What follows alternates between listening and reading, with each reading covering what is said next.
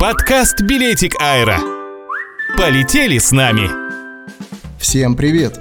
Вы слушаете подкасты Билетик Аэро. Море интересной и полезной информации о туризме, путешествиях и не только. Сегодня поговорим о сроках возобновления международного туризма. 28 мая глава Федерального агентства по туризму Ростуризм Зарина Дагузова рассказала о сроках возобновления международных путешествий. По ее словам, восстановление поездок за границу летом нынешнего года ждать не стоит, поскольку никаких предпосылок к этому на данный момент нет. Об этом пишет информационное агентство Интерфакс. Как отметила Дагузова, за зарубежные курорты не готовы сегодня принимать россиян. К тому же высока вероятность второй волны коронавирусной инфекции, а при таких условиях о поездках за границу говорить не приходится. В то же время, если границы откроются и международный туризм возобновится, специально удерживать жителей России на родине никто не будет.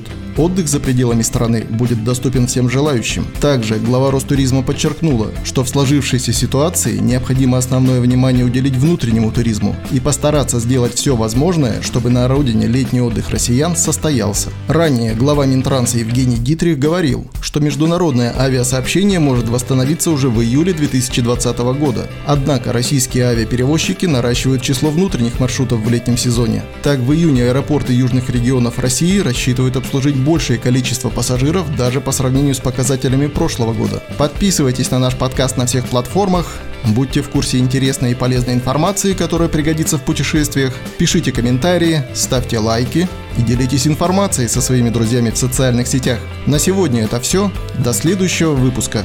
Пока.